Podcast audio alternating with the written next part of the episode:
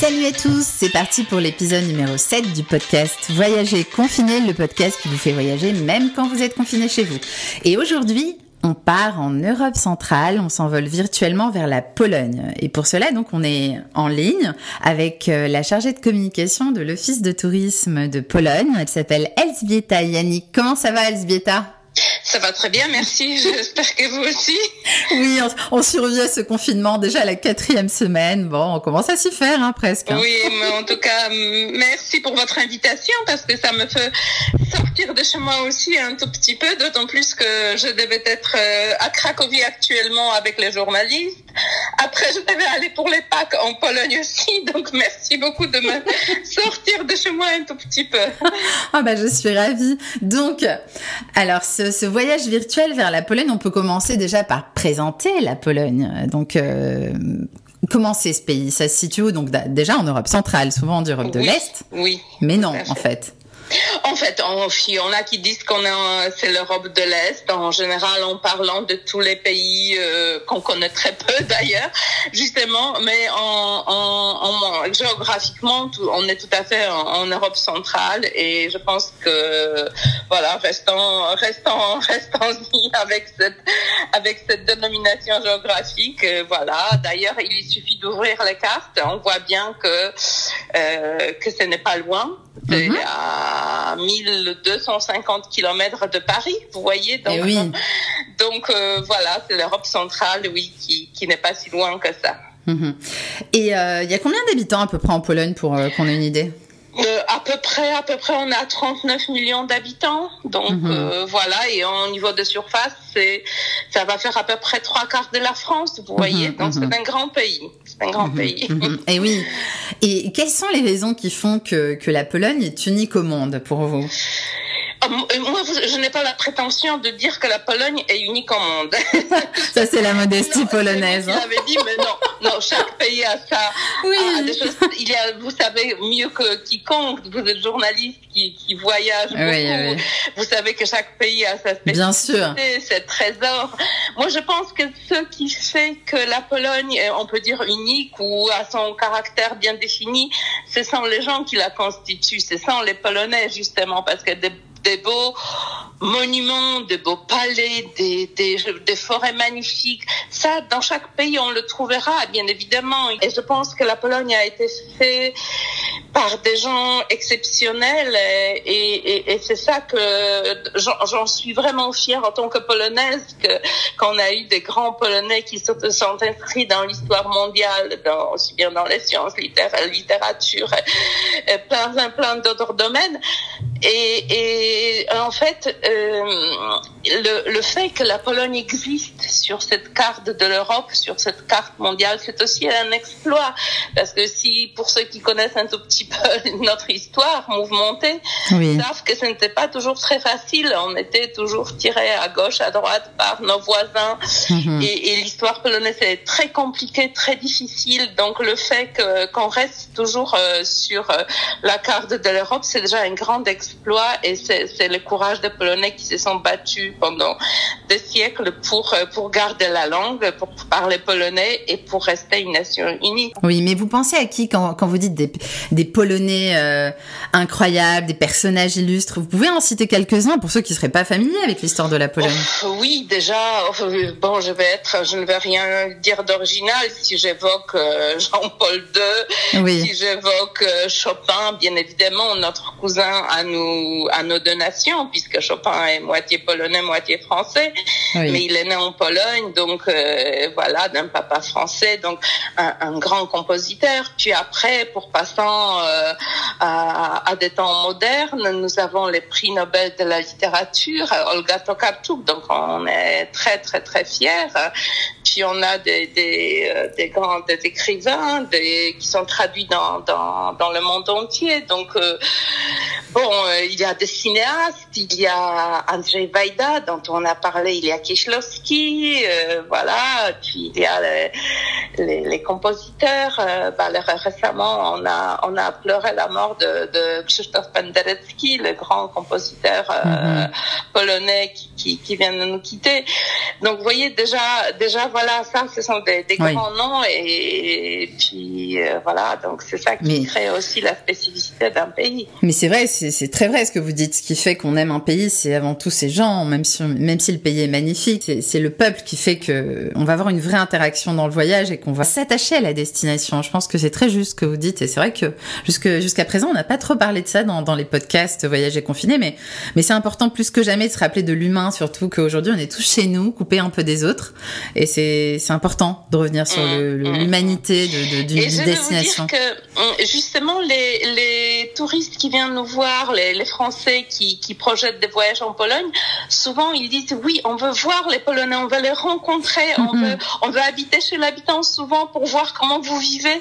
Donc il y a cette curiosité de, de l'autre. Hein. donc ça, c'est très important, je pense. Et les lieux les, les plus magiques de la Pologne, parce que bon, oh quand on sort de chez les gens, on va où alors? Qu'est-ce que vous conseillez Il y en a beaucoup, je sais, je sais. Il y en a beaucoup. C'est une question qui me met toujours dans, dans petit embarras parce que euh, la richesse euh, là, euh, donc, c'est pas, pas, encore une fois pas une prétention, mais c'est vrai qu'on a été euh, notre position sur la carte fait que qu'on a la mer Baltique au nord, on a les les, les, chaînes de montagnes en bas, on a de, tout le sud polonais, c'est les Carpates, on a des très jolies plaines, on a les pays des lacs, des, des et des forêts, donc euh, bien évidemment, et dans tout ça, il y a le patrimoine culturel avec des très grandes villes. Donc tout ça fait que je pourrais vous raconter pendant une heure. Je sais qu'on n'a pas beaucoup de temps. Donc euh, bah, c'est juste pour vous donner l'idée, on a 23 parcs nationaux et ces parcs nationaux sont situés un peu partout. Donc on a au bord de la Baltique un magnifique parc avec la dune mouvante. On a au sud le parc de Tatras, de, de Tatra, donc c'est c'est la partie des Carpates la plus élevée. Mais on a un très beau parc euh, à, à la frontière avec Biélorussie, donc en nord-est de la Pologne. C'est la dernière forêt vierge en Europe où vivent les, les bisons. Et vous savez, si je vous parle de, parle de la nature, c'est parce qu'on en a tellement besoin maintenant avec le, confinement que que qu'on rêve tous à se retrouver quelque part dans, dans la nature, dans la forêt. donc euh, c'est vrai qu'en Pologne, là, on a le choix vraiment du nord au sud. Euh, on a le, le, choix de contrées vraiment très vertes. Et au niveau des villes, euh, vous euh, pensez à quelles villes qui, peuvent émerveiller le visiteur dans le bon sens? Écoutez, déjà, on a, on a, on a des villes historiques euh, euh, telles que bien évidemment la capitale, Varsovie. Je vais commencer par elle. Après, on a Cracovie, qui est, je pense, aussi bien connue que Varsovie, mais c'est l'ancienne capitale de la Pologne. Mais au nord, on a Gdańsk, donc une ville que j'adore, qui est, qui est, qui est vraiment d'une grande beauté. Donc déjà, ces trois villes, c'est déjà on peut en parler beaucoup parce qu'elles sont très différentes. Et quand euh, la, la, question la plus difficile qu'on me pose souvent, ah, qu'est-ce que vous me conseillez pour un week-end? Qu'est-ce que vous, qu'est-ce que je mhm. pourrais faire en deux trois jours? Et, et c'est très embarrassant parce qu'en fait chaque de, chaque ville est différente. Nous avons aussi la ville de Wrocław qui est à l'ouest à, l'ouest de la Pologne. Euh, Poznań, voilà. Celle qui est peut-être moins connue que je voudrais vraiment vous conseiller, c'est la ville de Łódź. Ça s'écrit L-O-D-Z. C'est un peu compliqué l'écriture polonaise parce qu'il y a quelques caractères différents. La ville de Łódź, elle est à peine à 100 km de Varsovie, donc euh, ça, ça, peut se visiter en un week-end aussi. Mhm. Mais pour revenir à, à, votre question, donc bien évidemment, euh, les villes sont chacune est différente, chacune chacune a son caractère. Il y a beaucoup de villes qui ont été malheureusement euh, très détruites par, par la mhm. Deuxième Guerre mondiale, mais qui, avec le courage des Polonais connus qui sont têtus, qui ont, qui ont bien, bien restauré aussi bien la ville de Varsovie que la ville de Gdańsk.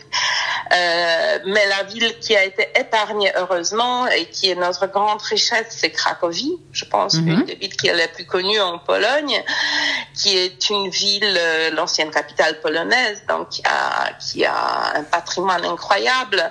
Euh, c'est une ville qui a été déjà euh, connue à l'époque Renaissance. On a eu la, euh, la chance d'avoir une reine italienne qui s'est mariée avec un roi polonais qui, qui a fait venir à Cracovie les artistes italiens. Donc, donc du coup, on retrouve un tout petit peu l'Italie à Cracovie, vous voyez. Donc, il y a des choses magnifiques.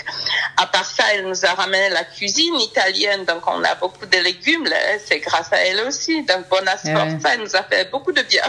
Ah voilà. Donc, Cracovie, donc, avec une, histoire très riche, c'est une capitale culturelle, on dit de la Pologne aussi, parce qu'il y a une vie culturelle extrêmement riche. Voilà. Puis, euh, autour de Cracovie, la région s'appelle Malopolska. C'est une région qui, qui est extrêmement intéressante parce qu'elle n'est pas très étendue autour de à peu près 100 km autour de Cracovie. Vous pouvez visiter des choses magnifiques. Donc, vous pouvez aller à Zakopane pour monter, pour faire des randonnées, pour découvrir euh, euh, l'architecture en bois qui est magnifique dans cette région. Euh, vous pouvez visiter la ville de Jean-Paul II, parce que lui, il est de cette région. Il est né à Wadowice, donc pas loin de Cracovie. Voilà, là, c'est une région qui, qui a bien gardé cette tradition. C'est une région de montagnards. Et tout à l'heure, vous parlez de Dansk. Vous disiez que c'était une ville vraiment incroyable. Ah Pourquoi Donc Cracovie, c'est tout au sud. Et Gdańsk, c'est tout, tout au nord. Donc Gdańsk, c'est une ville millénaire. Elle a, elle a une magnifique histoire d'une ville euh, qui appartenait à la Hanse. Donc c'était une ville portuaire, une ville riche qui s'est développée par le commerce maritime et autres.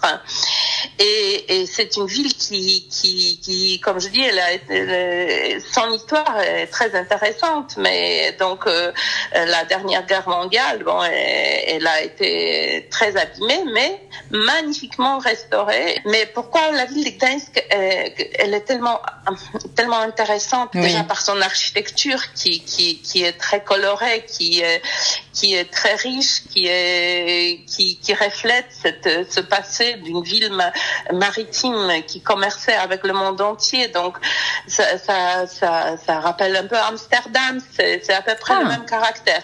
Mais à côté, donc justement, il y a hum, la ville de Gdańsk constitue ce qu'on appelle la triville.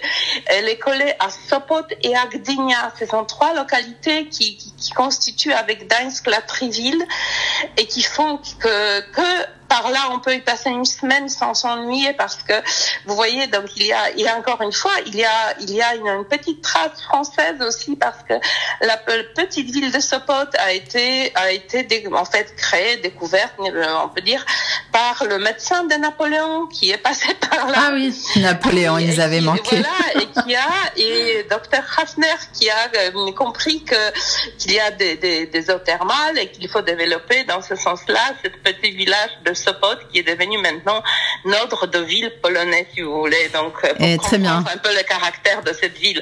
Et Gdynia, c'est la ville portuaire, mais c'est une ville très intéressante. C'est pas que le port.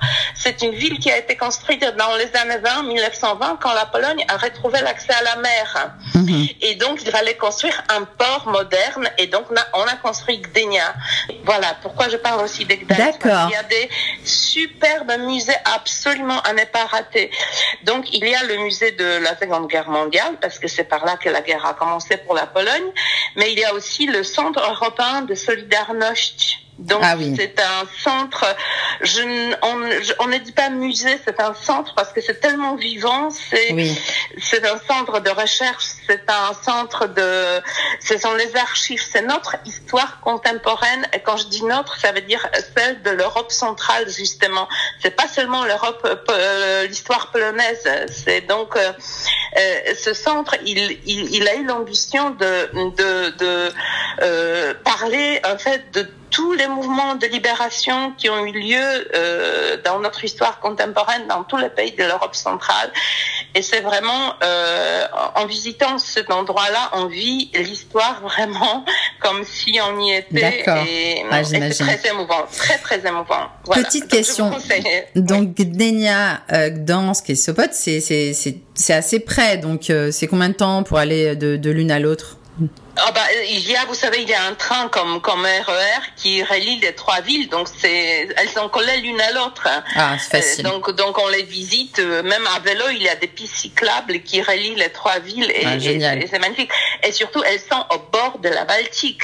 Ah oui, ça change tout. Euh, ah oui, il y a de très très belles plages. Donc si vous voulez voir Baltique du côté mer, vous allez à Sopot parce que c'est là où il y a de très très belles plages de sable blanc et, et, et et, c'est euh, voilà, c'est encore un des atouts euh, euh, de cette région et de, de, cette position de, de, Gdańsk. Et l'été, on peut se baigner un petit peu, bon, en n'étant pas trop frileux, j'imagine. C'est pas la Méditerranée, mais bah, justement, c'est les préjugés. On a parlé ah. souvent des préjugés. je suis dedans.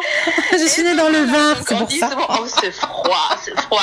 Et c'est pas froid alors. Bah, bah, écoutez, est-ce que bah, euh, moi, je, souvent pour euh, pour euh, expliquer ce que c'est la, la, côte baltique, je parle de la Bretagne, la Normandie, la Bretagne, c'est à peu près c'est à peu près la la même température, sauf que la mer ne, ne, se retire pas, elle est toujours au même endroit.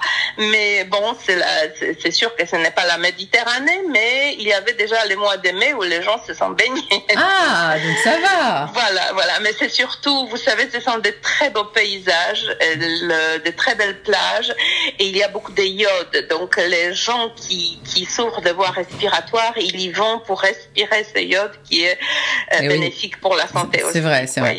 Et est-ce qu'il y a d'autres idées reçues des Français sur la Pologne euh, que vous avez envie de, de démonter un petit peu dans ce podcast? Oh, bah, bah, oui, bien évidemment. donc, vous savez, bah, jusqu'au jusqu'au jusqu'au des années 80 déjà, on, donc on parlait du froid donc euh, les gens, la première question, comment s'habiller Est-ce que c'est vraiment quoi Comme si l'hiver euh, euh était, éternel. Donc non, mais, même on regrette un tout petit peu l'époque où l'hiver était un peu plus plus froid. Oui, le réchauffement climatique. Euh, il y a le réchauffement et, les, hivers, ce n'est pas ce que c'était. Mm, bien évidemment, c'est le c'est le climat continental. Donc vous savez, l'hiver, on a peut-être un peu un peu vers l'est de la Pologne, il fait un peu plus frais, mais, mais bon, c'est pas beaucoup beaucoup plus différent que le nord de la France. Hein. Mhm. Après, on dit, on disait souvent oh, que c'est loin la Pologne. Vous, savez, je pense qu'il y avait un certain mur dans les têtes des gens. Ce mur, il fallait l'abattre à Berlin, mais il fallait l'abattre aussi dans les têtes des gens parce que souvent ils disaient oh, c'est loin. La Pologne était imaginée comme un pays lointain. Et donc, je vais vous dire, je pars le matin en voiture de Paris et je suis le soir à la frontière polonaise. Et en avion, vous prenez l'avion à Roissy, en deux heures, vous êtes à Varsovie ou à Cracovie. Mhm. Vous voyez, donc c'est, c'est, c'est, voilà, les préjugés, c'est aussi ça. Et après, bien évidemment, on disait, ah, que c'est un pays gris.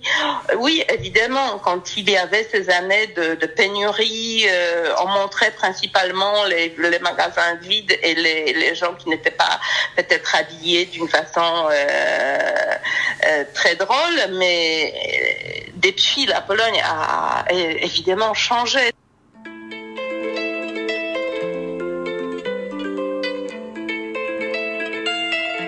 Dans ce que je vous raconte, souvent, je, je, je m'appuie sur ce que j'entends. Ah, mais j'en suis sûre. Qui, qui revient parce que notre bureau est ouvert au public. Donc, souvent, je vois les gens avant de partir et je, je, je discute avec beaucoup de gens qui reviennent nous voir parce que déjà, ils réalisent que euh, découvrir la Pologne en une fois, en un voyage, c'est pratiquement impossible. Et donc, ils reviennent, ce qui nous fait énormément plaisir. Et puis, et puis les gens, euh, la chose qu'ils nous disent, qu'est-ce que c'est beau, qu'est-ce que c'est coloré, justement. C'est difficile de vous rendre les couleurs par téléphone, mais, oui. mais, mais, mais c'est vrai que, euh, que, que une de ces idées reçues, donc c'est que c'est gris et ce n'est pas, ce n'est pas gris du tout. Voilà. Et, et, la spécialité à, à, vraiment tester sur place pour vous, c'est quoi? Il y a pierogi, bien évidemment. Celui qui va en Pologne, il va tester sûrement pierogi. Qu'est-ce que c'est les pierogi Ce sont des raviolis euh, un peu plus grands qui sont fourrés à des choses très différentes. Donc on peut consommer pierogi avec le, les champignons à l'intérieur, avec la viande, avec la choucroute, avec le chou. Et après, on peut manger pierogi sucré pour comme le dessert avec les fruits de l'été. Donc euh, voilà, pierogi, c'est sûr que c'est une grande spécialité polonaise. Voilà, mais après il y a des soupes. Et voilà, et les soupes en Pologne, on les mange tout au long de l'année. Donc il y a les soupes qu'on mange en hiver, mais également il y a des soupes euh, qu'on mange en été pour se rafraîchir. Et si vous voulez, on va terminer par les sucrés. ah, moi j'ai plus faim déjà là avec tout ça. Ah oui, parce qu'il y a les gâteaux, il y a les gâteaux au pavot et les gâteaux au fromage blanc. Ça, tout le monde a entendu parler de Cernic. Cernic, le gâteau au, fromage blanc, qui est, on, a, on l'appelle cheesecake souvent ici, mais il est voilà, c'est c'est une grande, c'est un gâteau, euh, voilà que toute une, mhm. dans chaque maison on, le fait pour les toutes les sortes de pour toutes les fêtes en fait. Et une tradition insolite en Pologne? On, est à Pâques, donc dimanche des rameaux, il y a une grande tradition de de, de construction des rameaux. Il y a même un grand concours de la de rameaux qui va construire le, plus grand rameau et c'est toujours dans dans les environs de Cracovie on, on, le fait. Après il y a la tradition de de, de faire les, les, de peindre les œufs. Donc c'est, c'est, c'est encore un art à part. Mais je vais vous raconter quelque chose qui est peut-être moins connu. C'est le lundi de Pâques, le lundi des Pâques qu'on appelle le lundi arrosé, où c'est une ah. très vieille tradition où justement les, les, les, surtout les garçons adorent ça parce qu'ils peuvent courir, euh, toutes les jeunes filles un peu partout. Et arroser tout simplement avec de l'eau. Ça s'appelle oh, c'est drôle. Arroser. Oui. Et oh, j'adore. Ah oui, oui, oui, c'est une vieille tradition. Et, et, après la messe du matin, où bien évidemment tout le monde s'aimait, euh, les femmes s'habillent élégamment, et parce que c'est une messe euh, très importante, tout le monde sort, sort dans la rue. Et puis là, les enfants, ils ont le droit en plus, parce que c'est, c'est tellement inscrit dans les traditions que, que qu'on ne peut pas les les même blâmer pour ça parce qu'ils ont le droit d'arroser tout le monde. Donc bien, bien sûr à la campagne ça s'est fait d'une façon, façon très euh, spectaculaire avec les, les, garçons qui courent avec les seaux d'eau pour arroser les jeunes filles. Mais bon c'est un peu partout et c'est resté quand même une très belle et très drôle euh, tradition. Voilà. Oui, ça... Que pour, autour de pas vous voyez on peut s'amuser quand même. Enfin je trouve cette tradition plus sympa entre nous que la tradition qui est en République tchèque où les garçons ils ont un petit fouet et ils vont fouetter les filles qui donnent pas les œufs de Pâques. Je sais pas si vous êtes au courant, mais ah non non non non. mais eux, eux c'est avec un fouet. Donc franchement, à choisir, je préfère l'eau. Hein. Bon. Et donc, euh, et, et, au niveau du rapport qualité-prix de la destination, euh, la Pologne, c'est comment? En général, on, on, on répond c'est à peu près 30% moins cher que, que la France. Bon. Et au niveau des infos pratiques, alors? Déjà, la Pologne fait partie de l'Union européenne depuis 2004. Ouais, absolument. Ce qui facilite énormément le voyage puisque on voyage avec une carte d'identité euh, ou avec un passeport. Merci Elisabetta pour euh, ce podcast sur euh, la Pologne. On a voyagé vraiment un peu partout dans le pays grâce à vous. C'était c'était très dépaysant et je suis sûre que les gens qui nous ont écoutés, ils vont ils vont apprendre plein de choses sur votre pays. Dès que c'est possible, venez chez nous. avec grand plaisir. En tout cas, moi je serai dans les premières. bon, allez, au revoir. Au revoir, merci.